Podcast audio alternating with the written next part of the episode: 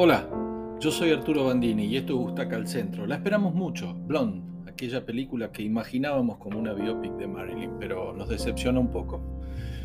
Blonde es larga, es bella en imágenes, pero es muy dispersa, lenta y artificialmente perturbadora. Es un argumento muy errático, demasiado intencionado. Todos los que de alguna manera la queremos a Marilyn, que tenemos una imagen, una historia de Marilyn en nuestra cabeza, la sabemos frágil, la conocimos, ya deshecha. Conocemos al detalle los últimos años de su vida, sus amores, sus frustraciones, sus dolores, lo que cargaba, lo que la hacía feliz también.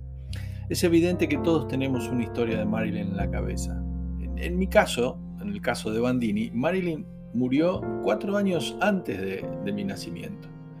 Así que está hecha de lecturas, de mucha película y mucho documental, de fotos, que voy descubriendo hoy de a montones en cuentas específicas de Instagram. Algunas fotos son increíbles, nunca las había visto en mi vida. Y de visitas, bueno, visité su casa en LA, en la que murió, eh, el cementerio, a esa tapa de nicho que siempre tiene flores frescas y besos estampados y en la que da el sol todo el día. Entonces, sabemos que hubo una infancia difícil, sabemos que su relación con los hombres, salvo en su primer matrimonio de juventud, siempre estuvo marcada por la ausencia del padre en su vida eran todos tipos algo mayores, poderosos. Sabemos que se hizo un lugar en la industria a fuerza de abusos por parte de los productores, pero hace falta mostrarnos exageradamente todos esos pasos, digamos. Además nos hace dudar si fue tan así.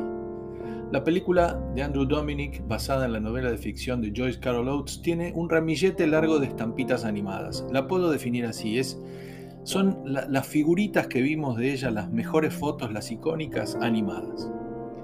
Nada más que eso. O es lo que más disfruté de la película. Perturbadora por demás, desde el comienzo lento y absurdo en el que vemos esa relación con su madre, perturbada, desequilibrada, nos anticipa que irá por ese callejón de sueños rotos, ¿eh? que no habrá momentos buenos, que todo será tragedia, abuso, fragilidad y excesos. Innecesario. Blonde no es una película biopic, ya lo dijimos, no busca contarnos la vida de la mayor estrella de Hollywood de todos los tiempos. Se regodea en un barro pegajoso, asqueroso, sin respiro. La Marilyn de Blonde es tonta, de trán frágil e incapaz de tomar decisiones sin dejarse llevar, solitaria, extremadamente conflictuada, que no disfrutó ni un solo, ni uno solo de los momentos de fama y de estrellato, ni sus matrimonios, ni su vida. Abusa hasta el absurdo de esa crueldad en la que estuvo, según la película, inmersa en su, corta vida de 36 años y unos 15 de brillo y ascenso. En medio de ese relato asfixiante y largo, hay escenas que son totalmente innecesarias, que no agregan nada a la historia, como las escenas de los abortos filmadas desde una, cosa más rara, la felación a, a, Kennedy en un hotel en Nueva York, que la trata como una basura, todo extraño, todo perverso y totalmente desubicado. Seguro que hay que plantarse en algo. Al no ser una biopic, es un capricho, ¿eh? es una narración inventada basada en el trayecto público de su carrera, de cómo esa vida que conocemos pública se hizo de retazos más o menos regulares. Es la fantasía de muchos sobre lo que fue su vida, anclada en unas pocas cuestiones biográficas de verdad. Un capítulo aparte merece Ana de Armas en su interpretación, porque realmente es muy buena, aunque el guion y el director le exige una una, locura de llanto y desnudo. Está todo el tiempo llorando o desnuda, y muchas veces las dos cosas a la vez.